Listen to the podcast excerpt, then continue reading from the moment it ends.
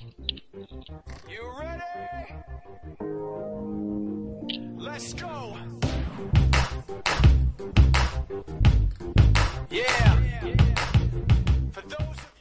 Hola, muy buenas a todos, bienvenidos al Libre Directo. percent luck, 20% skill, 15% concentrated power of will, Podcast semanal de fútbol de fútbol11.com y muchofutbol.com. Como mucho Betis, pues mucho fútbol. Hola, muy buenas a todos. Eh, una semana más volvemos a estar aquí después de la jornada de Champions con los resultados de Madrid, Barça, Málaga y Valencia. Eh, resultados positivos, todos los equipos, absolutamente todos, ya están clasificados para la siguiente fase de la UEFA Champions League. El Barça como primero de grupo, el Málaga, el Málaga empatado con el Zenit y se la jugará en la última jornada. Valencia y Madrid parece, Madrid seguro, Valencia parece que lo harán como segundos de grupo. Eh, para hablar de ello, para hablar de la jornada de liga que nos espera la semana que viene, de Messi y sus infinitos récords, de la destitución de Di Matteo con la contratación de Benítez, de Mancini, que parece que está acabando su tumba como entrenador del Manchester City. Estamos aquí, nos acompañan como siempre eh, nuestros contertulianos. Daniel Escribano, buenas noches. Hola, muy buenas. Nero López Buenas noches. y Manu. Buenas noches. Eh, empezamos por lo más reciente. Estamos a la espera de que salga Mourinho a la sala de prensa. Eh, Madrid y City han empatado en el, en el City of Manchester, que ahora tiene un nombre de estos comerciales que no me gustan nada. No sé si es Fly Emirates Stadium o algo Stadium algo así, ¿no? Eh, pero han empatado a uno. Eh, goles de Benzema y Kun Agüero de penalti, que creo que hay gente que por aquí no está muy contenta ni con el penalti ni con la posterior expulsión de Arbeloa, ¿no es así? Pues sí, la verdad es que nos han bueno, nos han robado una oportunidad clara de intentar luchar el liderato del grupo, pero bueno, en fin, el árbitro bastante malo, no ha pitado muchas faltas de al, al Real Madrid, han expulsado al Arbeloa injustamente y a su vez pues también nos han pitado un penalti en contra que no que no era, pero bueno. Eh, el, el Madrid, que a mi entender ha hecho muy buenos primeros 20 minutos, ha podido, ha podido meterle tres al, al City perfectamente en 20 minutos, pero que después se han ido equilibrando las fuerzas y al final ha sido un partido de, para mi gusto, ¿eh? Eh, y aquí seguro que me caerán palos, sobre todo de Manu, de un equipo que no juega nada contra otro equipo que no ha jugado a nada tampoco. Bueno, para ti quién ha jugado menos, el Madrid o, o el City, Santi.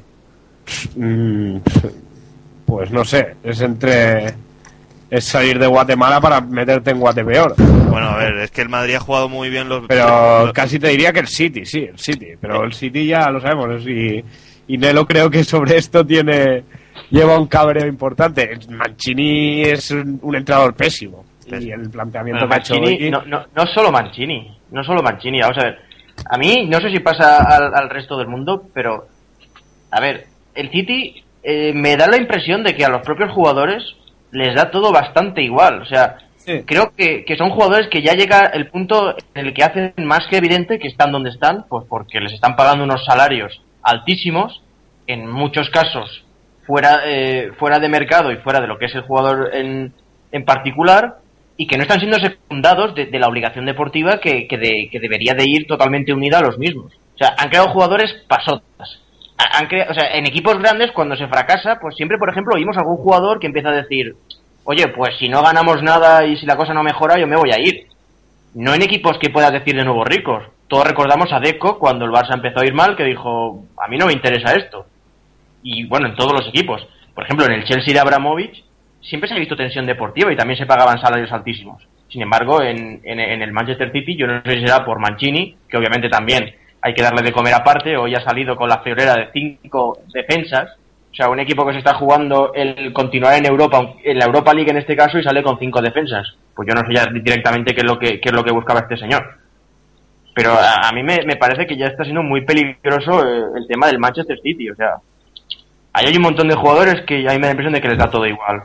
Sí, sí, yo me he fijado en el minuto 93, eh, cuando estaban volcados al ataque porque estaban fuera, de hecho ya han quedado eliminados matemáticamente. eh, des- desplazamientos de balón con sin la pelota en juego. Cuando lo que tienes que hacer es plantarla, que saque el otro equipo lo más rápido posible y, y se acabó. Y yo, yo como lo, lo poco que he jugado a fútbol, o juego a fútbol a nivel amateur siempre, es una cosa impensable que tú perdiendo a falta de dos minutos para el final, estés o no estés de acuerdo con una decisión arbitral, pegues un pelotazo al, al otro lado del campo porque demo- denota un pasotismo en el equipo, de- me da igual ganar, perder, empatar, impropio de, de la Premier League, de la Champions y, y del fútbol profesional. Bueno, y a, y a mí el Madrid tampoco me ha desagradado tanto. Cristiano Ronaldo no ha tenido el día, pero bueno, aparte de eso, pues también jugaban esa con es que el- otra. Esa es otra. ¿Qué le, qué jugaban- le pasa a Cristiano? Pues para mí ha sido el, el mejor del partido. Bueno, Sí, pero si no le pitan penaltis no marca, no marca goles o qué? Eh, No, Pero para para- mí ha sido el mejor del partido hoy, ¿eh, Santi? ¿Qué? También tengamos algo en cuenta, también tengamos algo en cuenta, señores. El Borussia Dortmund ha estado ganando desde prácticamente el inicio del partido. Y eso supongo que también, aunque digan que no, eso lo saben los jugadores, pues porque lo oyen, lo comentan en el banquillo, lo que sea, y quieras que no también se te quita un poco la tensión.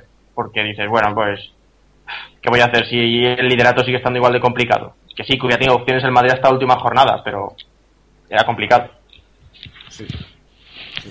Que Santi, para mí los mejores en ataque en el Madrid han sido Benzema y Cristiano. O sea, Benzema porque está siendo un, un líder en estas últimas jornadas de Liga y en Champions, sobre todo en Champions que es donde marcaba más goles. Y. Cristiano no, no ha estado mal. Lo que pasa es que el Madrid al- la primera media hora ha jugado muy bien y luego pues ha venido el bajón, pero la primera media hora en ataque aprovechaban las contras y, jugaba- y han jugado bastante bien. Sí. Eh, pero es eso, pues lleva una racha a Cristiano Ronaldo que no le mete un gol al arco iris. Bueno, a lo mejor es que está con otras funciones, eh, te- también te digo. Extradeportivas. No, y em, mira, jugando en manda ha metido dos pases que, que Dira no, no ha aprovechado. En esta media hora que te digo que ha jugado muy bien el Madrid, Cristiano ha metido dos pedazos de, de pases desde, el- desde, desde la banda que Kedira no los ha aprovechado. Uno ha sido un cabezazo y otro remata dentro del área y no ha sido gol de milagro, ¿sabes? Pero eh, dos pases muy, muy buenos. Sí, pero en plena carrera por el balón de oro parece que, que se lo está dejando. Porque al fin y al cabo lo que llega a todo el mundo es, son los goles, no, no los pases que puede Bueno, hacer muy si tienes que valorar el balón de oro solo por los goles, Mm, La mayoría del mundo sí. ya, pero no sería justo. Entonces no lo podría ganar un jugador Ya, que no fuera atacante. Funciona, pero funciona así. Ya, pero bueno. Es decir, si la lucha es la que será, que supone que es Messi Cristiano, que yo creo que no habrá lucha. pero Si se dicen que la lucha va a ser la de Messi Cristiano, van a acabar el detonante principal van a ser los goles. Y hablaremos luego, pero mientras uno va batiendo récords, el otro puede jugar bien o puede jugar mal, pero no está metiendo goles estos últimos partidos. Y Manu, ¿qué piensas? Te veo muy callado. Sobre, re- sobre el rendimiento de Cristiano. Sobre todo en general, sobre la vida, sobre... No, a ver, creo que el Madrid no, no ha hecho un, gran partido en general. Cuando juegas al fútbol tienes que tener en cuenta eh, todos los factores que hay en el juego. Uno de esos factores es el, el árbitro, los errores humanos, eh, factores externos que, que son parte del juego y no se puede culpar a una sola cosa de una situación general. Creo que en la primera parte el Madrid jugó mejor y en la segunda parte mm, evidentemente bajó el nivel solamente mirando el comienzo de la primera parte se, se puede se puede ver. Y mm, todas las todas las ocasiones que desperdiciaron en la primera parte se, se echaron de menos en, la segunda. Mm, al Madrid está faltando un partido Estoy de acuerdo con un artículo de, que, vi en un diario eh, importante en estos días que decía que al Madrid le estaba faltando un, un partido eh, grande, un partido en el que se impusiera de verdad, como los que tuvo en varias ocasiones la temporada pasada. Mm, eh, vimos el último partido de liga que ganó con una ventaja amplia pero pero a mí tampoco me dio la sensación esa de que de que se, impusieran. Y, esta noche le, le ha faltado lo mismo. Imponerse eh, dominar el juego en, en todo momento y sacar un buen resultado. De todos modos está clasificado a la siguiente fase, que creo que a nivel general es lo más importante. Eh, yo por una vez estoy de acuerdo con, con parte de lo que dice Manu. Eh, yo creo que el Madrid, todos los partidos importantes que ha tenido esta temporada, eh, quitando el de. Mentira, todos no. El del City lo ganó. Pero desde el City. El Barça también ha dado la cara, pero Pero no lo ganó. Ya, ya, no, pero no lo ganó. Espera.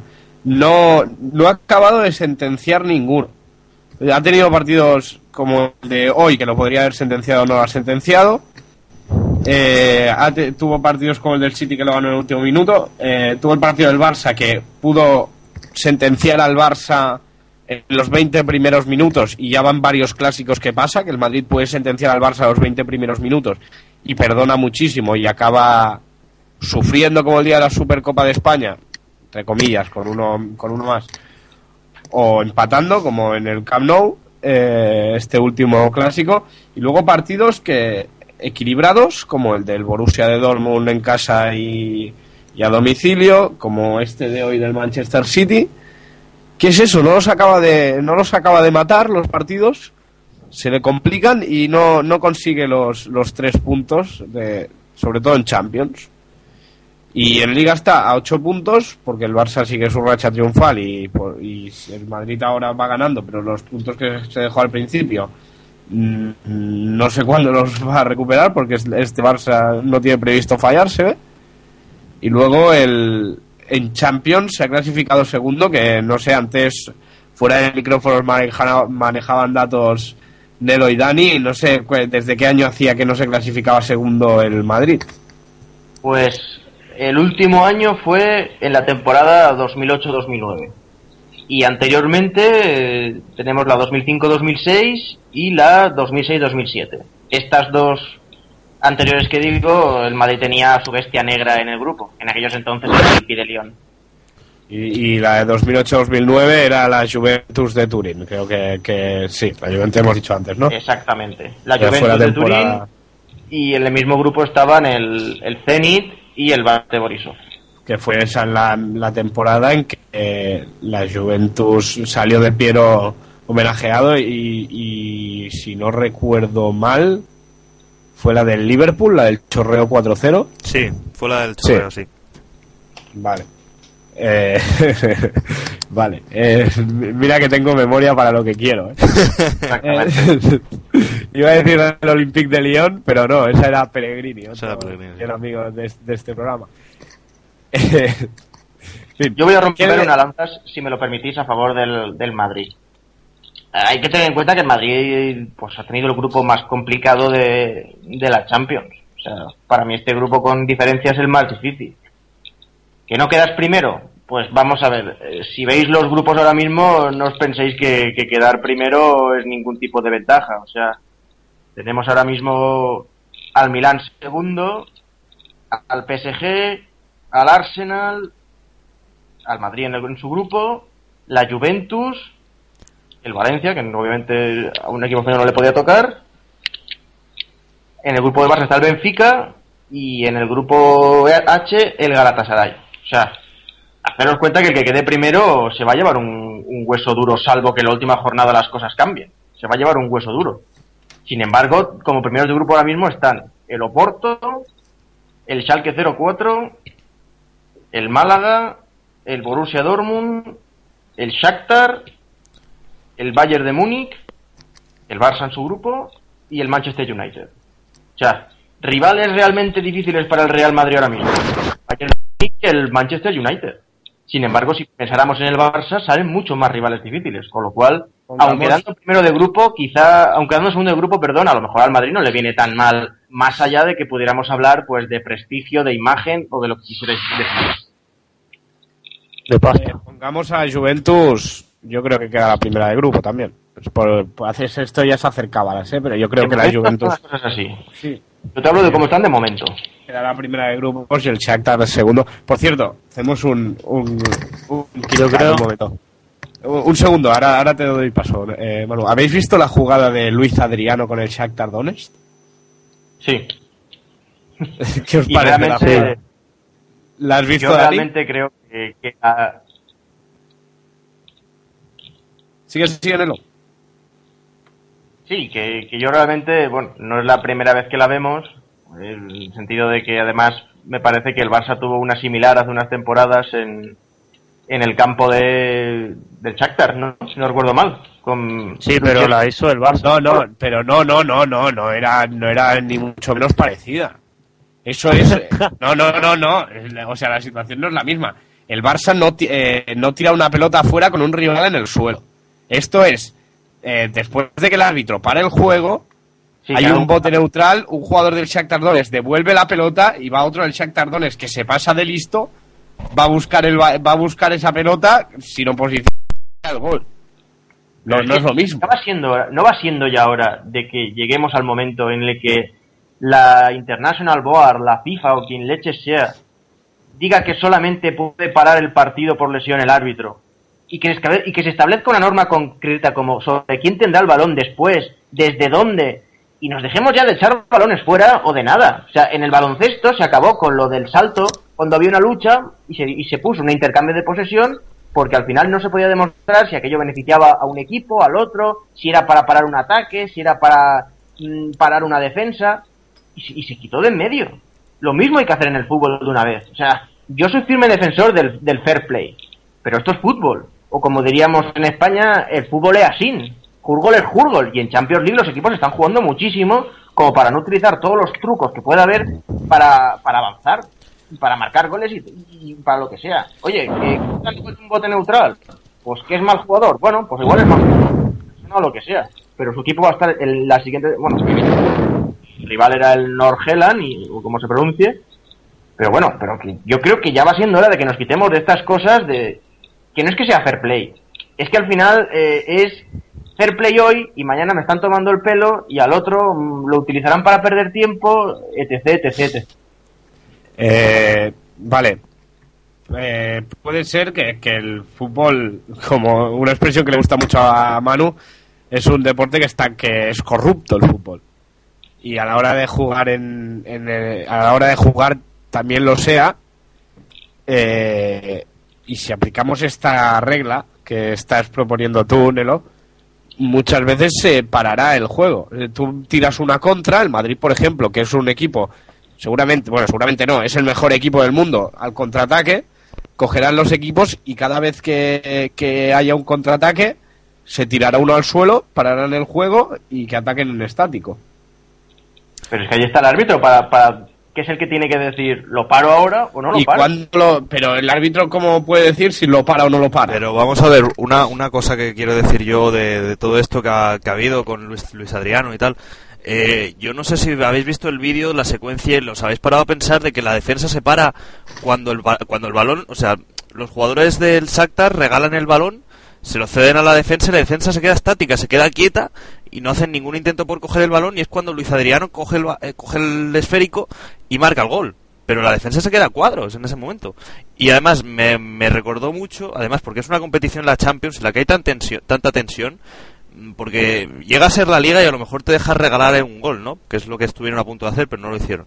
Eh, me recuerda mucho a la final de la cha- de, uy, de la Champions, perdón, a la final del Mundial. No sé si recordaréis que Casillas casi se traga un gol en la final del Mundial porque le ceden un balón eh, a España y, y tú imagínate que, que meten gol. O sea, ¿tú te crees que Holanda se hubiera dejado eh, marcar un, un gol? No, eh, fair play, pero no, no son tontos tampoco. Bueno, no sé si os habéis enterado que ha salido... ¿He cortado a alguien? No, no, no, adelante, adelante. ha salido un jugador del Shakhtar diciendo que habían hablado que habían hablado entre ellos para después de eso dejarse recibir un gol, pero que Stepanek no se había enterado y yo qué sé, ha habido ahí una cosa rara también. Sí, sí, O sea, sí. es una Ha sacado un tontería. comunicado el Shakhtar Donetsk que había pensado en leerlo, pero entre mi, mi poco nivel de pronunciación en, en ucraniano y, y que seguramente los oyentes de Libre Directo no sepan ucraniano, si hay alguno que no sepa que se manifieste, eh, pues hemos deci- he decidido que, que no era conveniente leer el, el, Comunicado. el, el comunicado. Pero lo han sacado, vamos, eh, vaya, un comunicado que era muy ambiguo, no dejaba claro si el gol se lo habían dejado o no. Bueno, Pero bueno, que yo creo que al final esto es como todo, o sea, al final hay que acabar cayendo en fair play. Sí, pero luego ya si nos pasamos a picaresca, es muy complicado empezar a decir, no, aquí la picaresca sí, pero aquí no. Aquí sí, aquí no, porque al final acaba tirando uno diciendo la picaresca cuando me convenga a mí sí y cuando no me convenga no. Aquí, bueno, la mayoría sois más jóvenes que yo y no sé si recordaréis una final entre el de Copa del Rey entre el Español y el Atlético de Madrid, que Tommy Jiménez va a dar un bote al balón, llega por detrás Tamudo, se lo quita y marca. Pues eso, eh, ¿eso es fair play? No, eso es picaresca. Es que Esto- ahí es que pecó, esto de español también. pecó de pardillo, pues ganó la... A pesar de todo lo que les pase, esa final de la Copa del Rey la ganaron en Mestalla, de hecho. Oye, Santi, eh, ¿podemos enlazar, ahora que ha salido lo del español, con las agresiones que ha habido en la última junta de... Lo iba a decir ahora. Ah, vale. Mira tú por dónde. Eh, una reflexión corta, corta, porque no entraba en el planning de hoy en español, pero bien se merece una parte. Eh, no sé si visteis la Junta de Accionistas, yo sí la vi. Y yo lloraba de la risa. Directamente. El español es el único club, el único club del mundo que a los 10 segundos de elegir presidente le están pidiendo que dimita. Joder. Pues A bajo partir de ahí- de vista, eso es una puñetera vergüenza para el fútbol español. Porque continuamos anclados en las directivas de opereta, en los... O sea, el espíritu de Jesús Gil y Gil es más grande que su propia sombra ya con lo grande que era él. O sea, no vamos a dejarnos ya de este tipo de absurdeces. ¿Realmente no preferimos un Abramovich, un jeque árabe que pague, no como el que tenemos en Málaga? ¿Preferimos estas cosas? ¿Preferimos juntas? ¿Qué, qué pasa? ¿Que no os acordáis de la famosa junta de los compromisarios falsos? ¿Ahora, ahora venimos a esto? Vamos a ver, pero Nelo, es mejor eh, que un club sea de los socios antes de que lo compre un árabe y que haga con el club lo que le dé la gana, porque es Y como... es mejor que lo que dice con lo que dice Santi, ¿no? Que ya- nada más elijan a un presidente ya le digan Vamos que a dimita. ver, pero es que esas cosas no tendrían que suceder, o sea, tendrían que no pensar de en hacer reglamentos de- nuevos, regla- normas El nuevas. español, el español es como si fuera de un jeque, pero lo que pasa que en vez de ser un jeque es de condis. Es de Condis, Eh, claro. Lo único que les falta es llevar en vez de la camiseta del español el traje de cajera del supermercado. Eh, Bueno, pero una pregunta, Santi, Entonces- una pregunta antes de nada. Si ya no está el presidente del español porque han elegido a otro, eh, ya no es de Condis el español. sí, bueno, no es de condis. Eh, Detrás del, de este nuevo presidente, de Joan Cullet, está Ramón Condal, que era el presidente anterior, y detrás de Ramón Condal está Dani Sánchez Gibra. O sea que al final es la misma son junta todos los el mismo acciona- son los que tienen las acciones, tienen el gran el gran número de acciones Pero- tiene esta gente y es imposible destituirlos. Van a ganar siempre una junta. O sea que Pero siempre va a estar el de Condis, ¿no? Siempre. Sí, seguramente, a no ser que les dejen en la estacada a los demás, pero no lo creo porque deben haber. No sé muy bien cómo funciona la- el accionariado del español, pero deben haber Igual muchos que- intereses por medio. De todas Igual maneras, que el del resto de los clubes españoles. Funciona mal. En España tenemos eh, un montón de clubes que las acciones no son del presidente. O sea, tenemos un dueño por un lado, un presidente por otro, y además suele coincidir en que se lleven a matar entre ellos. Lo cual, pues quieras que no, conlleva que un club no funcione. de todas maneras, Nelo, Santi, me vais a dejar meter una pullita contra el Barça, aprovechando esto, porque eh, me parece bien la filosofía del español de que salga un- una persona, un socio al estrado, saque una estelada con la bandera, bueno, una estelada con los colores del español y se le pite y se le pida que por favor que no mezcle política con deporte, algo que no hace el Barça. eh, pero que se le pita y se le pida que no eh, mezcle política con deporte, que cada uno pite, aplaude lo que quiera, pero en el momento en que cogen cuatro náufragos y sube- suben a linchar, pero literalmente al- a esta persona que ha sido al estrado, no creo yo que sea que, que sea de alabar, vamos, Bueno. porque las imágenes son patéticas. Vale, pero Gente ¿por que subía a pegarle directamente Pero Santi, junta de explícame, a una persona, por Es- sea por lo que sea. explícame por qué si alguien sube al estrado para hablar de un equipo de fútbol tiene que enseñar una bandera política. No tiene nada que ver. Ya, si no sé yo quién defienda a un aficionado español, no me verás. Pero yo, yo creo que haga lo que haga una persona en un estrado, diga lo que diga, la reacción no es una reacción correcta. Bueno, no es una reacción correcta, pero hubo gente que le pitó. A mí los pitidos me, pare- me parecieron bien. Obviamente los linchamientos no, pero los pitidos sí. Cuando no te parece bien una, de- una decisión o pues, tienes que pitarlo y es lo que hizo bien los socios del, del español. Eh, Dani, Sí. ¿Tú has visto en alguna asamblea de compromisarios del Barça que alguien suba con una estelada? Mm, no, pero te digo, el Barça, pese a no mostrarse oficialmente a favor de una manera política, pues, está claro a qué apoyan y que está Vale. claro que mezclan deporte con política. Pero tú estás ha hablando sido de así. que esto se ha dado en un caso, en una reunión de, o sea, una junta y Sí. tal, y así vamos a ver, o sea, lo que haga alguien en el Camp Nou, pues, que vamos a poner a un tío, No, a un no, pero- para cada 90.000 personas. Pero no, no, no, pero vamos a ver, desde, desde el sector directivo e incluso desde, desde los jugadores del Barcelona, históricamente se han mostrado, pero ampliamente. Yo te digo que eso es verdad, pero yo nunca he visto ninguna asamblea de compromisarios que nadie salga con una Vale. Nelo, y ahora dime tú, Nelo, dime, que no ponían Nelo, banderas de España. He visto que no ponían banderas de España. Nelo, dime ¿Has tú sinceramente si pusieron una estelada, si le pitaran, si le pitarían, como han hecho los del español. Pues no lo sé, probablemente Hay no. quien o- y hay quien sí, pero eso es, es en función de cada uno. También Pero, te digo que una a asamblea de compromisarios del Barça es bastante seria como para que nadie Sí. se preocupe de esas cosas. Se tratan temas muy importantes, igual que en el resto de los clubes. A mí me parece que si alguien ha decidido ir a poner una bandera, sea de lo que sea, en un acto del español, lo primero que está haciendo es boicotear la Junta. Porque se están saltando los puntos que se tienen que hablar para tener que quitar a una persona del estrado que seguramente no tendría que estar ahí. Eh, apaciguar si hay gente que le va a pegar o lo que sea, es que son ganas de boicotear lo que es la, la junta propia del, del club. Sí, y de todas maneras, y acabamos con esta discusión en la política así de puntillas, eh, el- yo estaba viendo esa... De, va, damos, eh, voy a dar el último, la última explicación de esta, ya nos hemos metido así un poco de puntillas en política y no, no queremos, pero bueno, hay, era una cosa interesante comentar. Yo estuve viendo la, la junta la, y vi ese momento que subía con la, con la estelada. Y el tío utilizó la, todos eh, tenemos claro que utilizó la excusa para subirle la bandera al estrado, pero su argumento era que eh, le habían coartado su libertad en el estadio y le habían amenazado, había recibido amenazas por llevar esa bandera y por eso la subió. Por lo tanto, eh, era un que todos sabemos que lo utilizó para subir la bandera y tal, pero era una no sé cómo decirlo, un canto a la libertad en el campo del español, por decirlo de alguna manera. Vale. Vamos, pasamos, ¿tenéis algo más que añadir de Madrid? ¿De partido ¿Para con Madrid? City? No, nada, eso que, que vaya robo de- del árbitro. Gran argumento, mano. Muy bien. Robo del árbitro, el Madrid ha empatado por culpa del, del árbitro, entonces esa es la conclusión general del partido. No, no, no, de mi parte no. eh, Eso. De mi parte no. no, bueno, Yo El creo empate- que- ¿Es justo el empate? no, no es nada justo. Sí, los resultados son justos. No. En este caso no.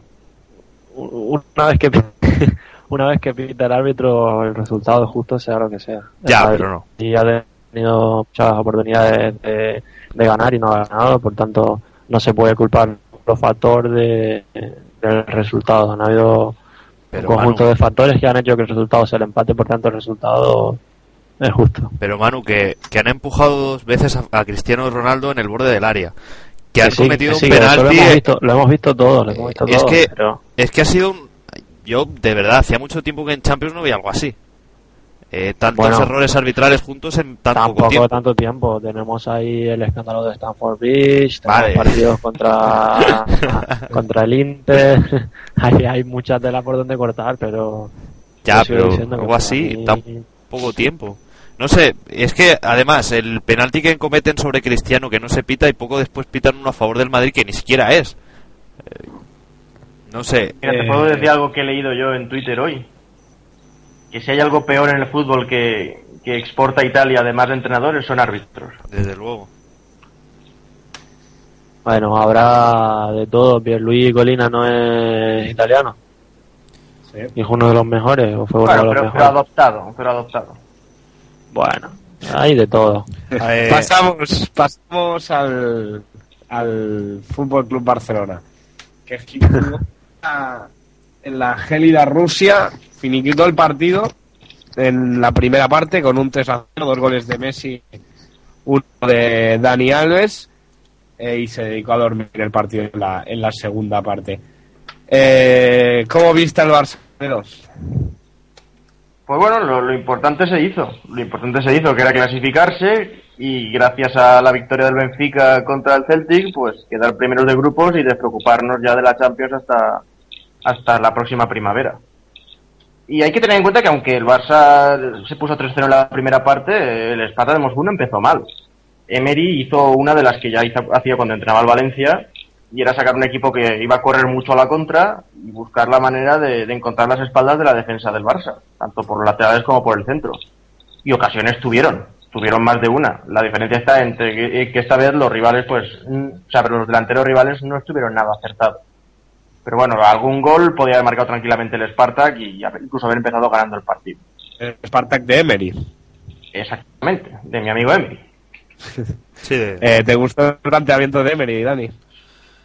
Eh, bueno, la verdad es que ayer el, el Barça mm, tuvo, tuvo oportunidad de ver muy poco, la verdad. Pero, bueno, más que mal planteamiento de, de Emery, que todos sabemos que Nelo flaquea un poco con él, me pareció un buen partido del Barça, de Messi, que está intratable, que no sé a qué ha igualado, bueno, ahora no lo dirás tú, Santi, pero está de récord en Champions. Y nada, pues buen partido del Barça. Como has dicho tú antes también, pues está abonado a ganar y poco poco que añadir. Eh, no sé si habrá algún equipo que se atreva a bajar de, de la victoria al Barça. Eh, bueno, de la victoria, el único, sí, ya ha bajado, ¿no? Per- Perdió contra el Celtic el partido anterior, pero, pero sí que es verdad que en Liga no, no con esa derrota. Eh, partidazo, bueno, Manu, ¿cómo viste al Barça? Bueno, vi al Barça cumpliendo con lo que le tocaba. Tengo que decir en favor del Spartak que, bueno, los defensores, ultra defensores del, del estilo del Barça y que eh, ponen el estilo del Barça como si fuera el modelo a seguir, el único, el verdadero y el salvador, el que viene a salvarnos del, del fútbol directo y a darnos espectáculo y bla bla bla bueno eh, esta gente mantiene que eh, es imposible ganarle al Barcelona con un, planteamiento defensivo y, y que eh, se le gana eh, una vez de, de 50 cuando se le juega con un planteamiento defensivo yo creo que el partido de, de contra el Esparta a pesar del resultado demuestra que están equivocados. Es decir, si hubiesen tenido un poco más de acierto de, de cara a portería, tal vez un poco más de, de calidad en, en los jugadores, o, o vamos a dejarle un poco más de acierto, que creo que es más correcto, eh, eh, hubieran sacado un resultado mucho mejor desde un planteamiento en principio defensivo. Mira, Y nada, perdona que os corte con lo del Barça, pero primeras declaraciones de Mourinho. Eh, Pepe le partió la tibia y el peroné a Alves. Estuvimos una hora con 10 en Barcelona. Lo de hoy no es dramático. Y luego le ha echado, bueno, le, un capo, le ha echado un capote a, a su amigo Di Mateo diciendo no me gusta que despidan a ningún entrenador. Somos colegas. Eh, parece que ha estado correcto hoy en la rueda de prensa, ¿no? Yo soy Mourinho. Sí, bueno, he estado irónico. Eh, esa frase, lo de Pepe, me ha parecido, bueno, re- recordar algo que pasó hace dos años, pero bueno. ha Ya, estado bueno, irónico. pero hablo de algo que no esté que no sea habitual, porque que referencias al Barça y a los escándalos arbitrales de, de hace tiempo hay prácticamente en cada rueda de prensa. Sí, a- ya te digo, ha sido Eh, irónico. Santi, No ha sido se directo. puede- no se puede quitar algo que, que hemos visto todos y que, que está ahí. No, ya, pero ¿qué quieres que te diga? Eh, todos sabemos cómo funcionó el holocausto y no lo recordamos cada día. Sí, yo creo que, que sí que se recuerda bastante y aparte yo, yo no le voy, yo no voy cada día cuando me vienen a, cuando me vienen a decir buenos días, ¿cómo estás? No le digo estoy bien, pero estoy bien porque como los, no sé cuántos millones de judíos murieron en el holocausto, ahora estamos bien. Hombre, pero, pero si se Yo repite no lo digo. en el tiempo, pero si se repite en el tiempo, pues ya es un poco Bueno, Bueno, sé, dejar vale, de- Igual que, igual que al Barça le han beneficiado, le han perjudicado. En la final de la Champions que pierde ante que del Bernabéu se queda fuera por dos goles en, la- en el partido de ida, dos goles ilegales del Inter. El Inter de José Mourinho, además. El segundo y el tercero en, en Claro, Giuseppe claro. Y la son expulsión, ilegales. la expulsión de Mota, la expulsión de Mota, ¿dónde se quedó? expulsión de Mota, pero por ejemplo el gol de Turella ya también, eh, o sea, es- o sea, era legal. Y el de Piqué no, son errores. Y si quieres hablar de, de conspiraciones y que sí, que el Barça, bueno, pues el Barça sí, pues nos beneficia mucho, ¿vale? Pero, pero hablar de que al Barça le benefician cuando, Bueno, eh, beneficia, cuando ya con al- eso, al- con eso me conformo. no le han, no, pero cuando no le han pitado ni un penalti en toda la temporada, aún tendríamos que ver cuántos le han pitado al Madrid. Eh, pero bastantes más. Ya Yo que le que- benefician los árbitros, por ejemplo. Yo con que eh, con que me digas que os han beneficiado mucho, me conformo. Ya con eso. ¿eh? Nos han beneficiado mucho, pero también, también nos han pitado mucho. Ah, no, no. no. Pero- la liga, la liga pasada eh, hubo eh, hubieron muchos errores a favor del Madrid contra del Barça. Muchísimos. Sí, Infinidad, sí. sí. Recuerdo una mano en campo del Valencia que no se pitó en el último minuto, que era un penalti de Higuaín. Recuerdo una mano en, eh, en el campo del Betis, no sé si era de Xavi Alonso de Marcelo. Recuerdo infinidad de penaltis en el campo del Rayo, por ejemplo, que no se pitan, que era de expulsión en el minuto 15 de, de Ramos, expulsión de, de- de- en el mismo partido de Pepe, que no se pita, etcétera, etcétera. Y así una lista larguísima Bueno, el año pasado. Dejadme decir una cosa de que no tiene nada que ver con esto, pero eh, bastante, hay bastante revuelo en Twitter y en las redes sociales con Manolo Lama, con el periodista de la COPE, eh, porque se, bueno, yo lo estaba escuchando y la verdad que no le estaba dando mucha importancia porque en el momento del penalti era más el cabreo mío que, que escuchar a Manolo Lama. Pero se ve que en la COPE cuando ha pitado el colegiado penalti a favor de, eh, del Manchester City, Manolo Lama ha dicho, qué tonto eres Arbeloa, qué tonto eres. Y bueno, se ha armado un revuelo por eso, porque el periodista ha insultado a- al jugador, le ha llamado tonto. Bueno. Bastante cabreo. Bueno, ya de este señor a mí no me extraña nada. Después de insultar a, a un, a un mendigo y a y hacer las cosas que hace a diario en, en, en los manolos estos de cuatro, no me extraña, sinceramente. Lo que me extraña, lo que sí que me, me extraña y me indigna es que gente de, de este tipo esté donde está. Porque hay gente con muchísimo talento y con muchísima con muchísimo rigor periodístico, con muchísima más objetividad que, que, que ni siquiera puede llegar a la mitad de donde está él. Pero Yo, sin, por pa- ejemplo, sin sí. padrino. Eso iba a decir no, Santiago Valle. no hay padrino y sobre todo una cosa muy importante. En este país cría fama y échate a dormir. Que te van a llover ofertas de trabajo donde sean porque eres porque eres la voz del, de, de un videojuego, por decirlo de algún modo, y no hacer Sí. publicidad. Bueno, la frase exacta ha sido penalti de Arbeloa, qué tonto, qué tonto Arbeloa. Arbeloa no es listo, hay que ser más listo, chiquillo. Esa ha sido la frase exacta de, de Manolo pero la estoy leyendo en Twitter y bueno, ya, Pero- ya os digo. Es que, a ver, es que no, no es eso solamente. Es que este señor ha entrevistado a Florentino Pérez y le ha faltado poco para, para darle un tortazo a Florentino, porque no sé si Sí, habéis visto la entrevista sí, a Florentino, que, que vamos, eh, así- eh, no lo dejaba responder a las preguntas. Un periodista haciendo una entrevista que no lo de- no dejaba responder al entrevistado. Es que es algo de otro planeta.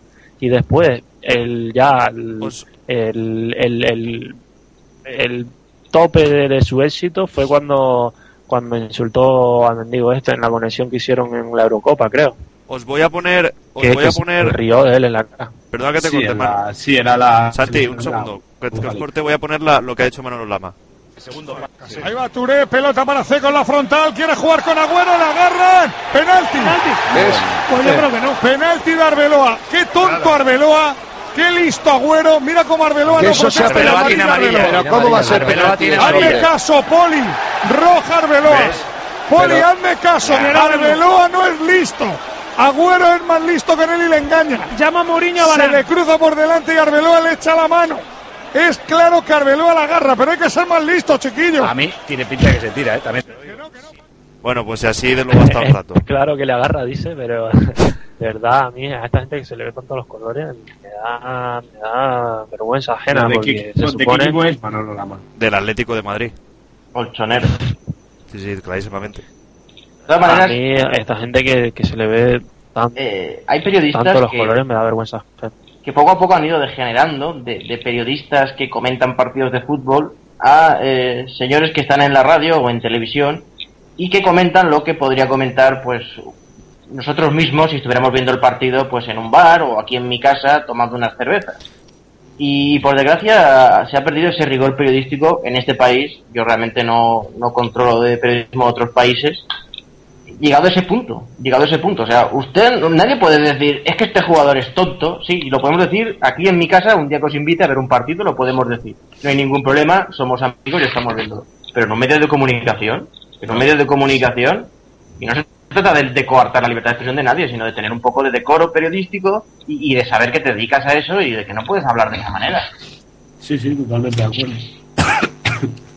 No, y no solo Eh, eso, que este señor, desde que pasó el tema este que, que os comentaba antes, na- al día siguiente no, no podía haber ido a trabajar ya.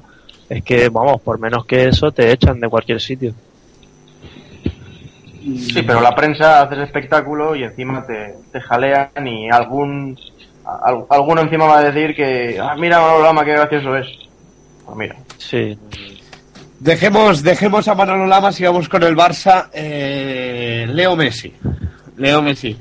56 goles en Champions. Empat- empata a Ruth Van Nistelrooy, es el, ya es el segundo máximo artillero de la máxima competición continental en toda su historia. A 15 goles de Raúl González Blanco. Eh, Manu, por cierto, ¿sigues defendiendo que Raúl selección? No, hombre, ya no. Yo defendía en un momento en el que, evidentemente, estaba a un nivel que, que creo que, mm, como mínimo, por hacerle un homenaje, se le debía haber convocado, como mínimo. Pero Vale. creo sinceramente que había un momento en el que estaba al nivel de poder ir con la selección, no solo para que se le hiciera un homenaje, sino porque podía jugar y podía rendir para estar ahí. Vale, vale. Manu, Eh, Manu, ahora, ahora toca Albiol selección. No, sinceramente creo que Albiol no, no está al nivel de, de jugar en la selección. Por lo menos por lo que... El patrón por de lo las menos- cosas perdidas. No, no. Por lo menos por lo que se le ha visto en el Madrid, eh, no, no, no creo que esté al nivel de, de jugar en la, en la selección. Eh, Messi, eh, segundo máximo artillero de la Champions, ya es Pichichi de esta, ya es Pichichi empatado con otros jugadores como Cristiano Ronaldo, por ejemplo, pero Pichichi eh, y 80, 80 goles. Está a 5 de el Torpedo Müller, está a 5 de empatar el máximo número de goles en un año natural. Bueno, volvemos Eh, a, primero a lo de siempre, Santi. Mm, ¿Qué? Bueno, no sé, acaba, si no, no sé qué, si vas a, a decir algo. Sí, primero, eh, o sea, dos preguntas.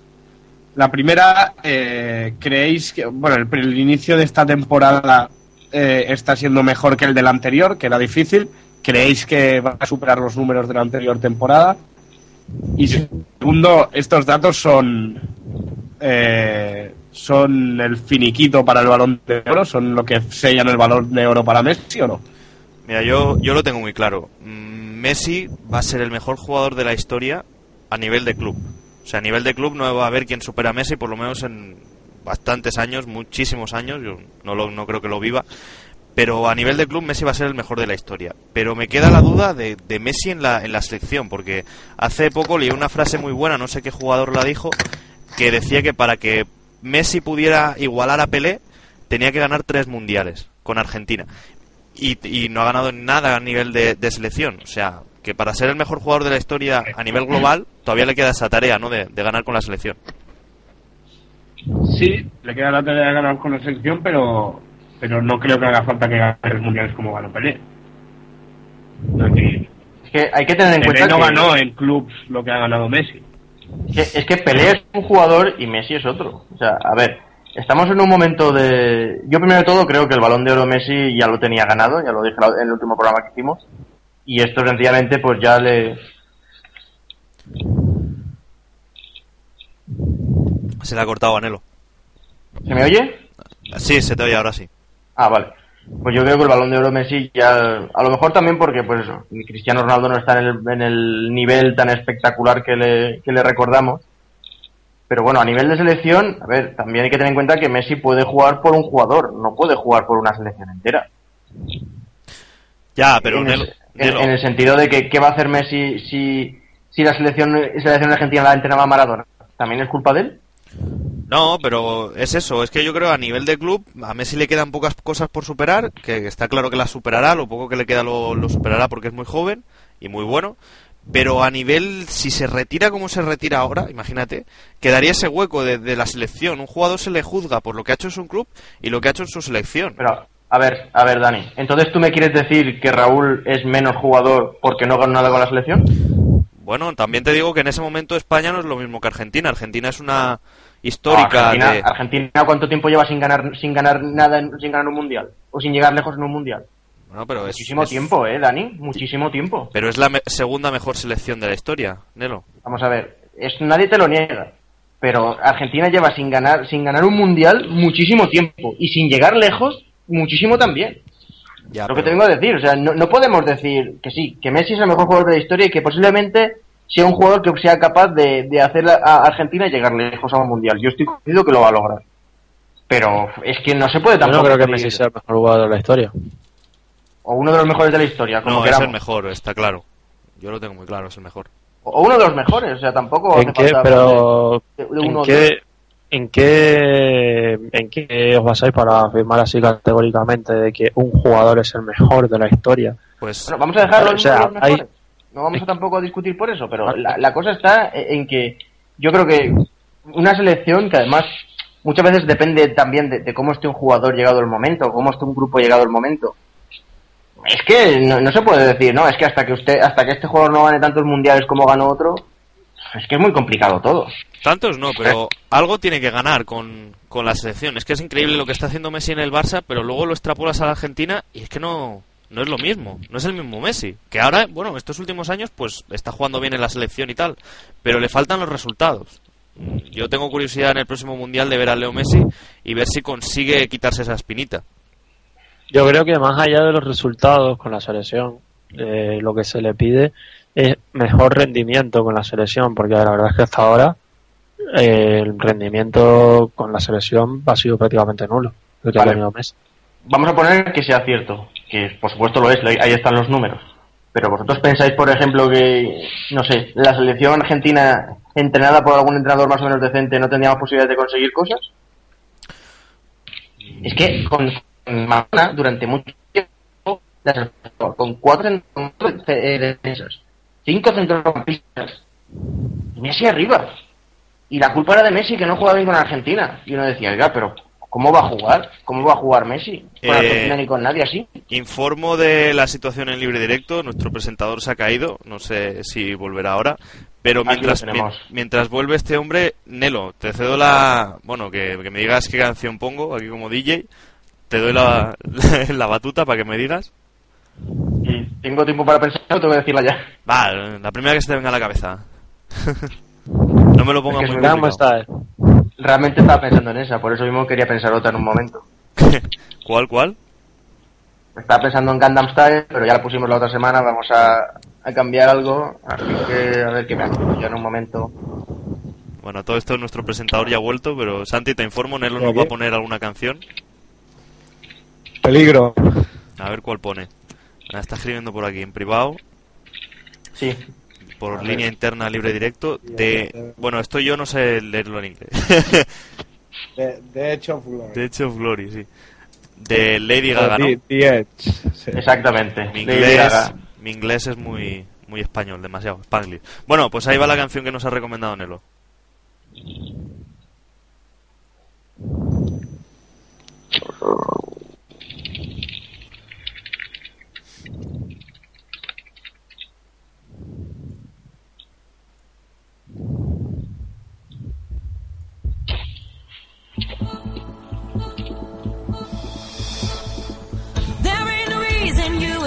to be alone.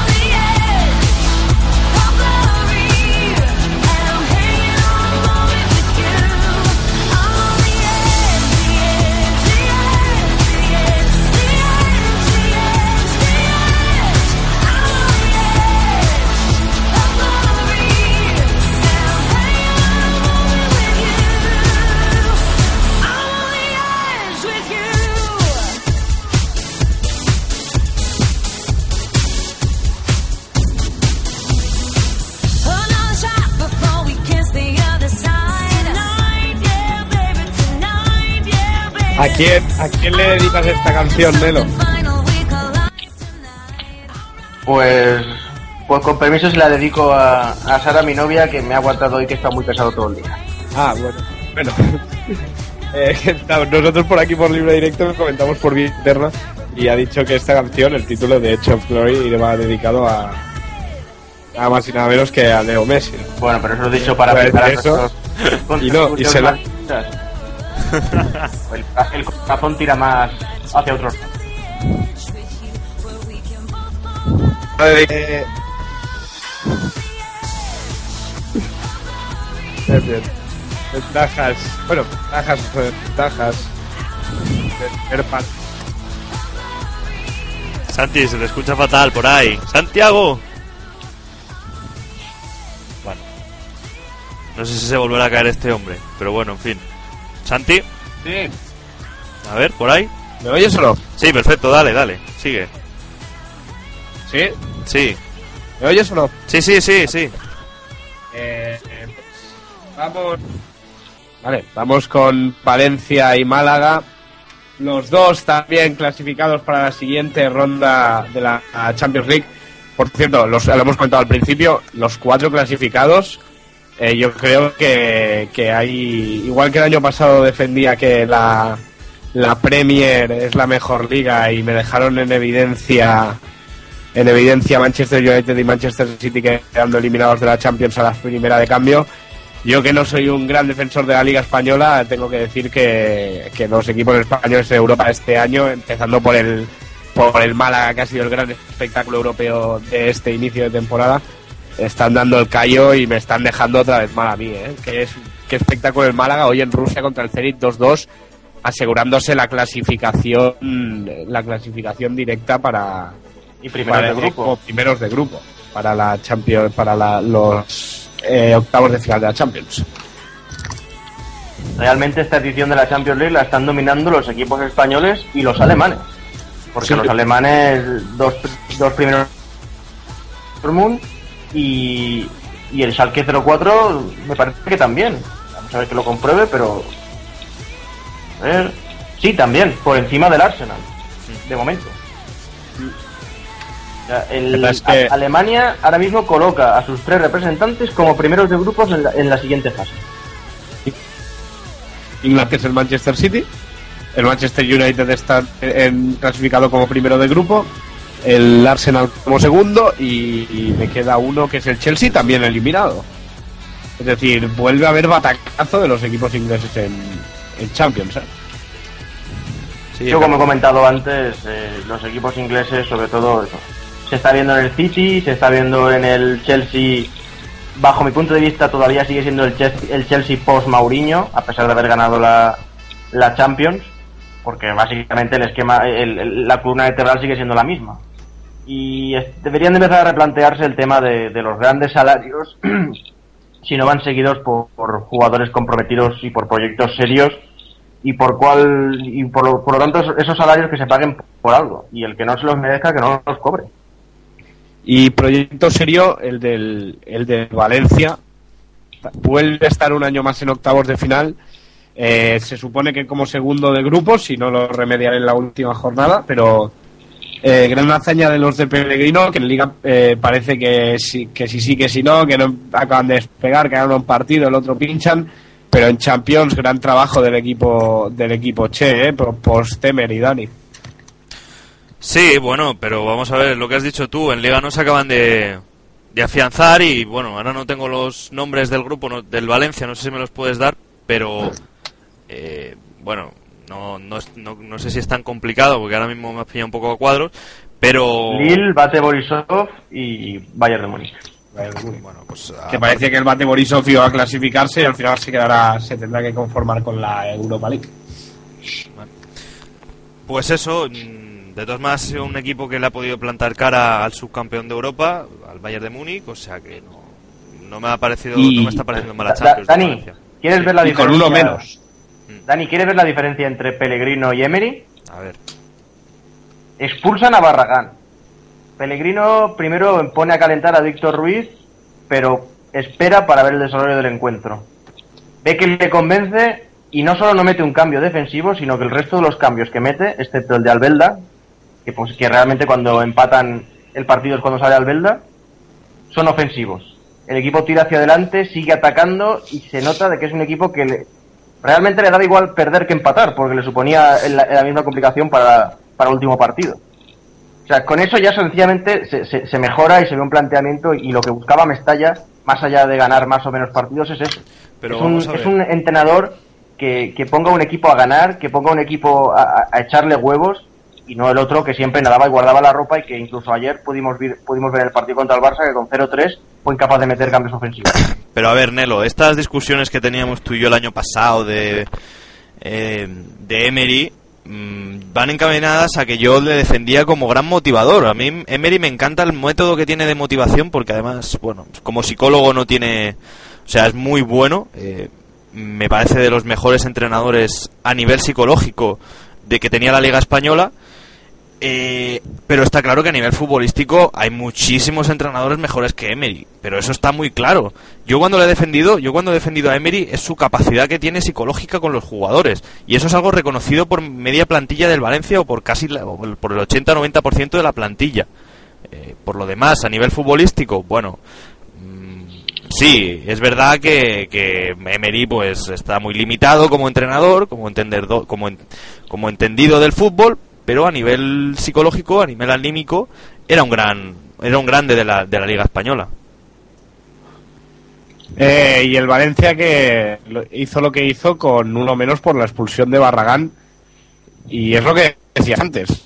Nero, eh, en vez de irse atrás, eh, se fue adelante a buscar a, a buscar al Bayern y, y porque marcó Müller, porque yo de Müller sí que es verdad que es un jugador que sin grandes características, sin grandes sin ser un portento físico, sin tener mucha calidad, es un seguro de gol, pero empató el gol de Cebulí, pero el Valencia fue una cosa que yo pocas veces había visto el Valencia de esta manera, la verdad, esta También- temporada.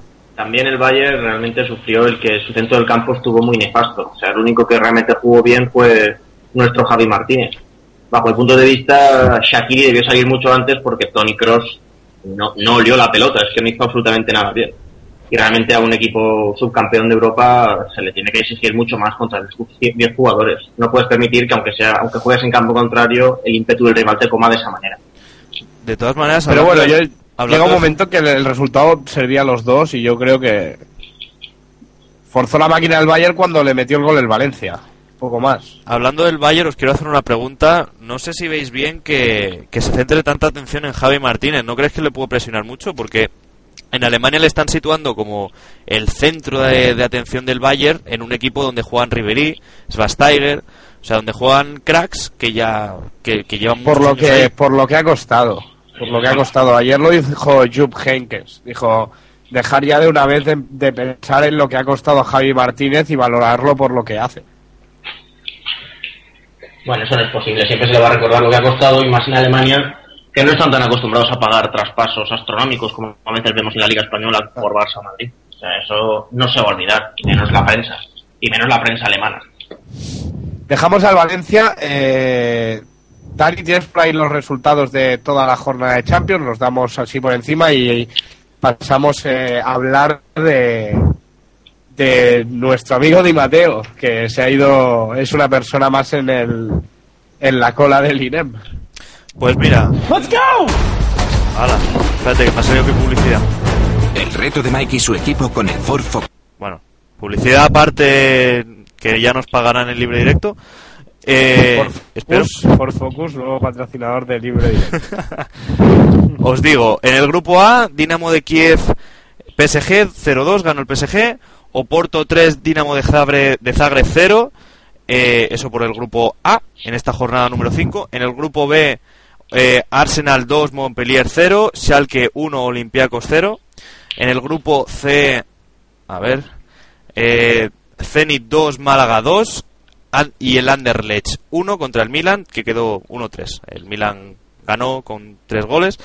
Eh, grupo D, el grupo del Madrid, Manchester City 1, Real Madrid 1. Ajax 1, eh, Borussia Dortmund, de Dortmund 4, que ya es eh, líder eh, de este grupo D. En el grupo E, Juventus 3, Chelsea 0, los de Di Matteo como último partido del- de este entrenador que, que hizo campeón al Chelsea, eh, eliminados ya oficialmente de la Liga de Campeones. Eh, un nombre impronunciable porque me va a ayudar Nelo. Nos jalan o algo así. Gracias, Nelo. 2, Shakhtar 5. Eh, mi pronunciación peor que la de Santi, seguro. Eh, grupo F, Bate 0, Lille 2. Valencia 1, Bayern 1. El Valencia también oficialmente clasificado. En el grupo del Barça, en el grupo G, Spartak 0, Barça 3. Benfica 2, Celtic 1. Y por último, en el grupo H, eh, Galatasaray 1, Manchester United 0 eh, y Cluj 3, Braga 1. Han sido los resultados de esta jornada número 5. Eh, los resultados de la Champions, nos quedamos en ese partidazo. Por cierto, Juventus 3, Chelsea 0.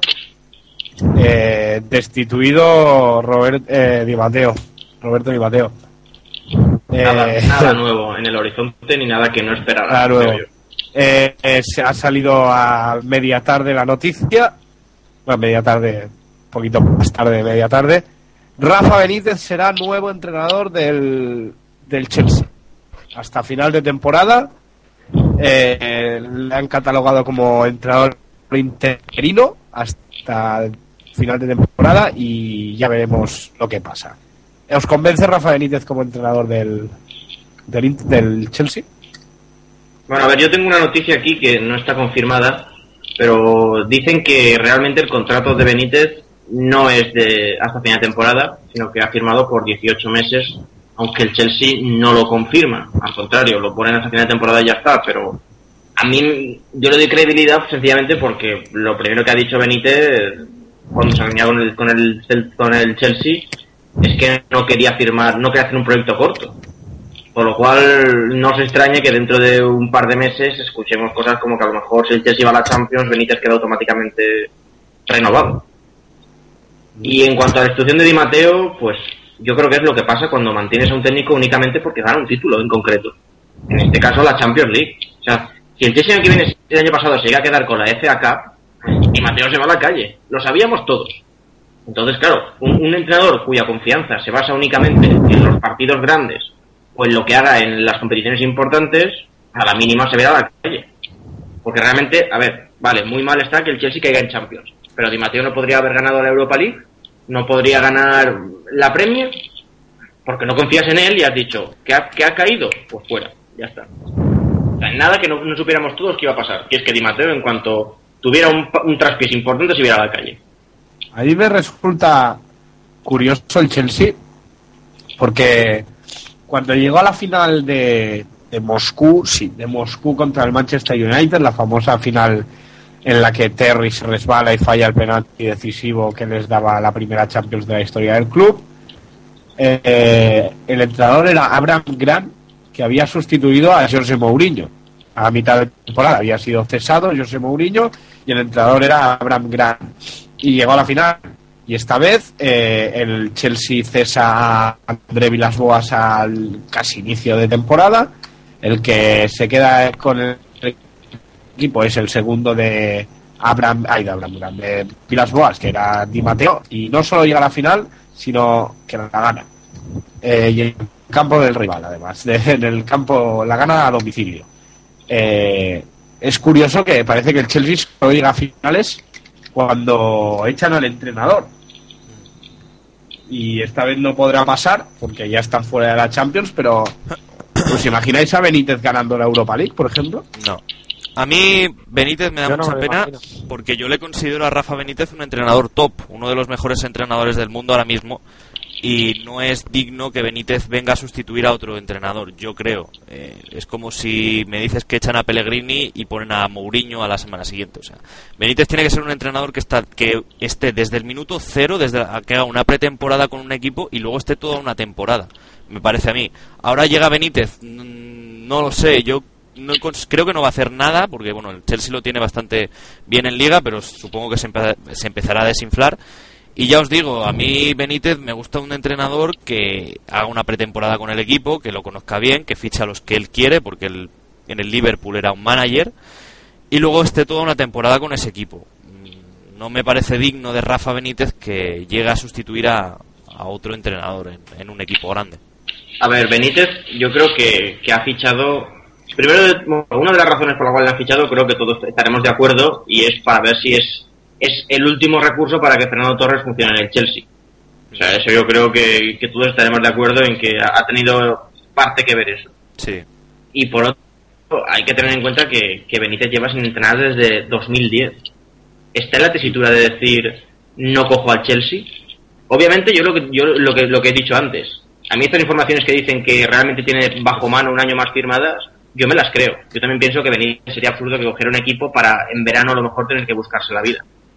Pero ahora mismo yo creo que Benítez no tiene no puede decir que no a un Chelsea.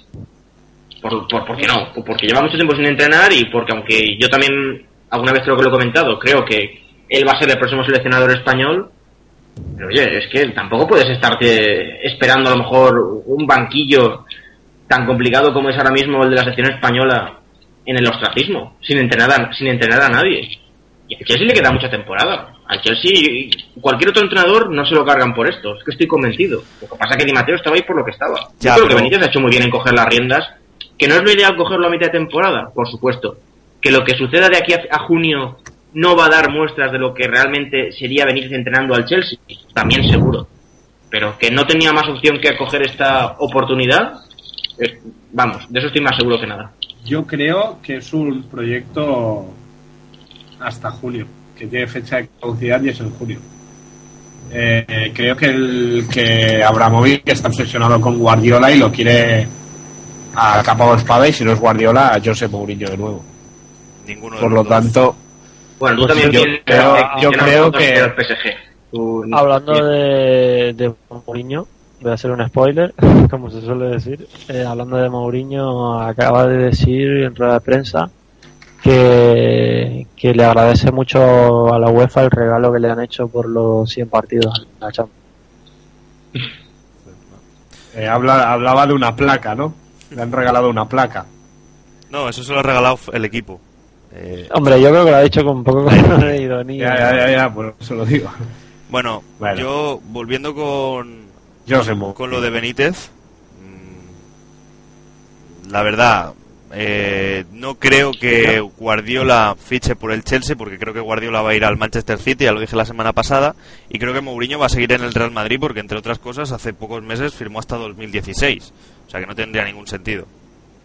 Y Di ¿Podéis Matteo hasta confirmar 2015 si- también. ¿Podéis confirmar si han destituido a Mancini? No. No, no creo que le destituyan, está líder en la Premier League. Y tiene firmado hasta 2017. Vamos a ver, sí, pero de todas maneras, Nelo, es que a Mourinho le, le renovaron contrato eh, aumentándole su ficha hace pocos meses. No tendría ningún sentido que ahora se empezara a hablar de que Mourinho se quiere ir a otro equipo. Y a Mancini también. Mancini este verano, si no recuerdo mal, se le renovó hasta 2017. Y no creo que se le eche. Hablar siempre se habla, siempre, siempre a mitad de temporada, desde que Mourinho está en el Madrid, desde el primer año, se, se dice que Mourinho se quiere ir, que Cristiano se quiere ir. No sé culpa quién es, ¿eh? no sé si lo filtran desde su entorno, si es el que juega eso con el club, a echarle órdagos, a, a distraer la atención del equipo, no sé por qué es, no tengo ni idea, pero cada temporada hay algo. Que Mourinho está buscando casa en Londres. Ahora la última, la última es un disparate. Mourinho eh, quiere entrar al Paris Saint Germain, pero viviendo en Londres y pegándose dos horas de tren cada día. Nah, eso son tonterías de la prensa. De, de todos modos, yo desde un tiempo aquí, eh, no es que sea yo una persona muy conspiranoica ni que me vaya, vaya a dejar libre directo por el programa de Iker Jiménez, pero me da la impresión de que los clubes les interesa el, el decir que Guardiola también se decía que si se iba a ir antes o después y hasta que dijo que se iba estuvimos oyendo que se iba muchísimo tiempo. Yo creo que es un poco una, una cuestión de, de ir preparando al, al propio entorno para cuando se vaya, pues que parezca que es algo que no viene de nuevo y una sorpresa de, "Oh, es que se va, ¿cómo se puede ir? No, no, no nos lo esperábamos ni nada. Bueno, yo Tengo esa impresión, tengo esa impresión. lo de Guardiola, ¿eh? Vamos a ver, te pilló por sorpresa, igual que a mí, porque yo no quería que se fuera. Pero realmente, ¿cuánto tiempo llevábamos oyendo de que se iba a ir, que si lo quería tal, cual, Ya, la claro, de... que al final no, al final no te crees nada. Sí, pero ya lo has oído. Y Es igual. o sea, si a final de temporada Mourinho se va, tanto a, tanto a Dani como a Manu les sorprenderá más o menos. Pero no podrán decir, no, no lo habíamos oído nunca. Porque siempre Claro, pero portadas. llevan Pero llevan oyéndolo desde el primer año que está Mourinho en el Madrid. El Por primer año mismo. que está Mourinho en el Madrid sale Ciro López y dice: "Me- Mourinho medita irse en junio.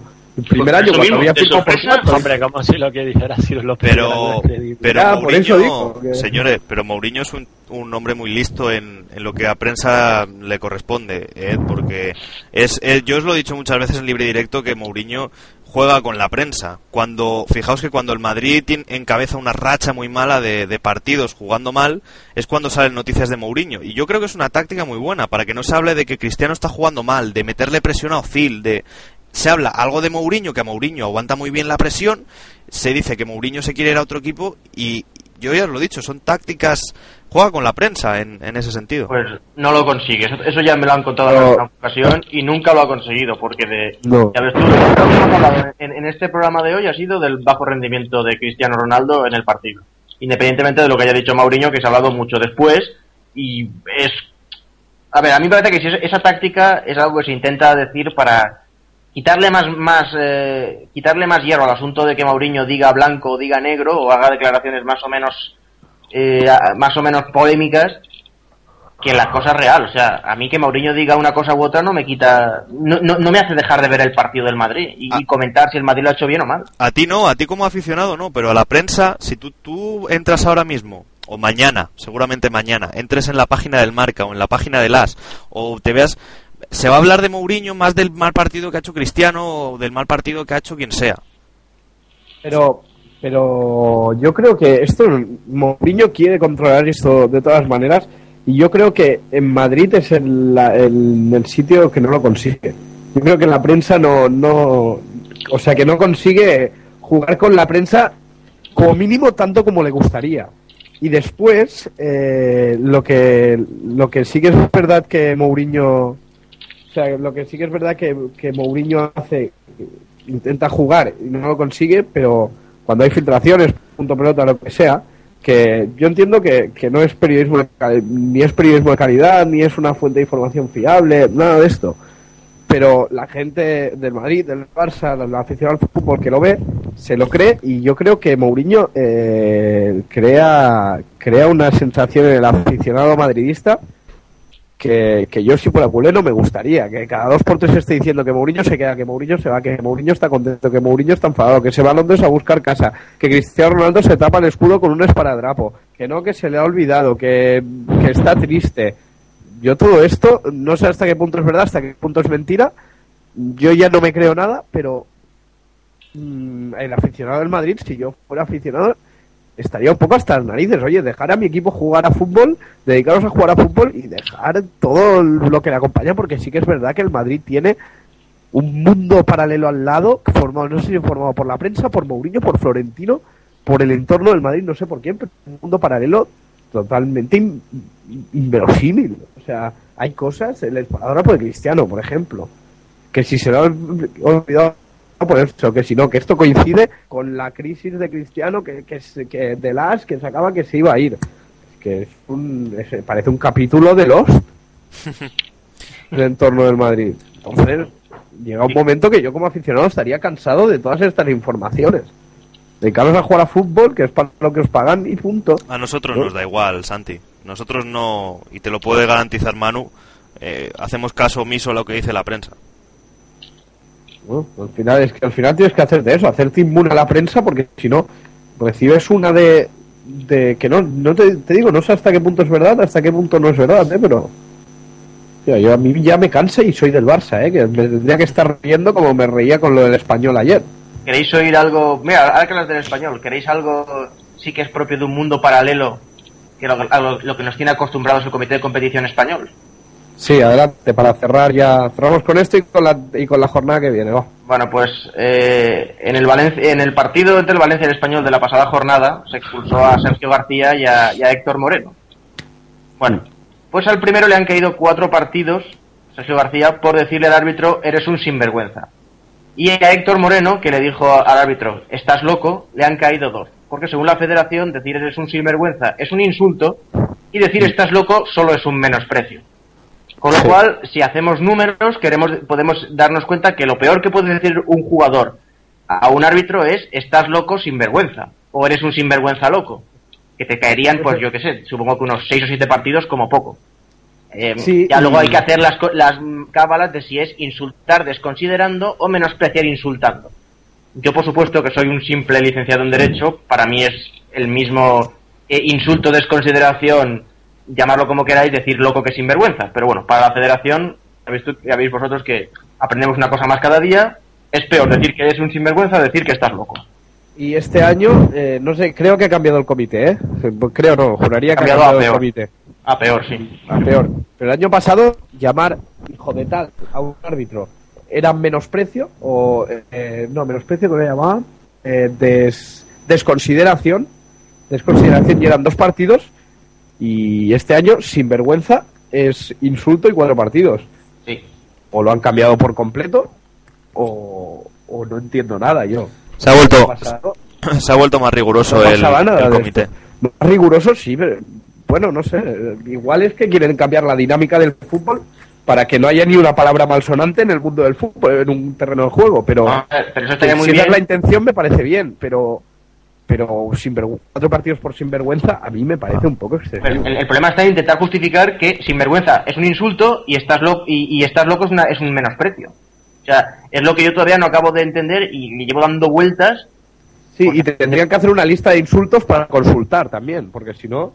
Claro, porque entonces lo que te digo, va un jugador que le dice a, un- a- a un árbitro, eres un sinvergüenza, estás loco. Entonces, ¿qué? O sea, no juega ya en toda la temporada porque realmente ha insultado, ha menospreciado y... Vamos, le- le- el árbitro coge un guante y le da con un guante en la cara y se baten a duro la semana siguiente. Ya me dirás. Ay. Eh, vamos va con el comité. Tenéis la, eh, eh, tenemos la jornada, la próxima jornada de liga. La tengo aquí. Eh, adelante, Nelo. Pues la jornada la abrirá el viernes a las nueve y media. La primera jornada que tenemos esta temporada en la que se juega un viernes. Un viernes a las nueve y media. Exactamente, viernes a las nueve y media de la noche para Real Sociedad contra Osasuna. Después, el sábado a las 4, continuamos con el Rayo Vallecano Mallorca. A las 6, Valladolid Granada. A las 8, Málaga Valencia. Partido interesante. Y a las 10, Betis Real Madrid. La jornada del domingo empezará a las 12 de la mañana con el Español Getafe. Continuará a las 5 con el Atleti Deportivo. A las 7, Atlético contra el Sevilla. Y a las 9 y media a, la- eh, a las nueve y media cerrará la jornada dominical el Levante contra el Barça. El Al- lunes completamos la jornada entre el Zaragoza y el Celta. ¿Alguien piensa ver el partido el viernes? Y estos horarios de la televisión que no le interesan a nadie más que a los de los Asuna y Real Sociedad. Eh, teoría- Yo creo que no. Yo, yo mi noche de los viernes es sagrada y no, no la perdono por un Real Sociedad Osasuna. La Liga- todos los respetos a, a Real y Osasuna.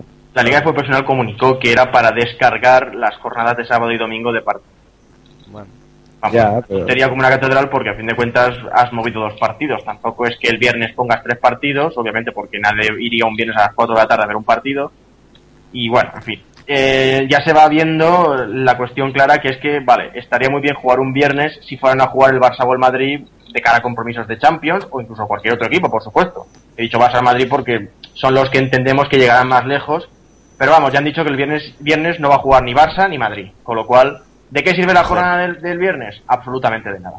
Mejor porque el viernes no. na- yo creo que pocos pensamos ver fútbol un viernes. Sí, la verdad es que yo tendría, mira, yo siempre he dicho, y esto es anécdota personal y lo hacemos para acabar ya, mientras me vas buscando el Remember the Name, Ajá. yo siempre digo que en la semana tengo eh, tres citas obligatorias. Dos o tres, dependiendo de la semana. Los, por norma, dos partidos del Barça a la semana y la fiesta de los viernes. Entonces, eh, si la fiesta de los viernes y el partido del Barça coincide, tendría que faltar a uno de los dos, empezar uno de los dos tarde, no, no me iría bien, así que gracias por mi parte, supongo que por la de eh, por la parte del sentido común no, como ha dicho Nelo, pero por mi parte, que sentido común poco, gracias señor Jaume Arrouras por no poner ningún partido del Barça los viernes. Esta es típica frase que, que a lo mejor diría Romario en sus buenos tiempos y la dices antes. Bueno, a mí el viernes no me pongan Soy partido. el Romario del periodismo O. Ronaldinho. Sí, a mí el viernes partido no, que tengo que salir. No vayamos fastidiando que a fin de cuentas, si no hay un pobre hostelero que va- le va a faltar los 12 euros en copas que me dejo todas las semanas. Ay, ay. Bueno, pues nada, Santi, aquí tienes el Remember the Name. Vamos a ver. Ahí Eh, hasta aquí el libro directo de, de esta semana. Hemos tratado Champions, hemos tratado eh, Benítez, Messi, eh, eh, Málaga, Barça, Madrid y Bayern. Ay, Bayern, perdón, Valencia. Y la semana que viene volveremos a estar aquí con, todo, con toda la jornada de liga eh, y Copa del Rey, la vuelta de los eh, 32 avos. 16 avos. 16 avos. 16 avos ya. 16 avos de final. Volveremos a tener a estos cracks, Dani el escribano. eh, buenas noches. Buenas noches, hasta la semana que viene. Pablo, buenas noches. Buenas noches. Y Manu, buenas noches. Chao. Buenas noches. Y un servidor que eh, se despide de vosotros. Muchas gracias por estar ahí. Y nos escuchamos la semana que viene. Hasta, hasta luego.